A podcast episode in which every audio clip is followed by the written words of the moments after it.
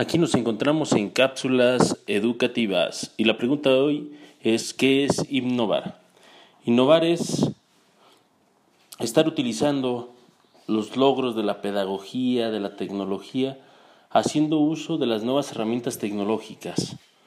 Es despertar conciencias creativas, críticas ante los problemas y las necesidades de hoy en día.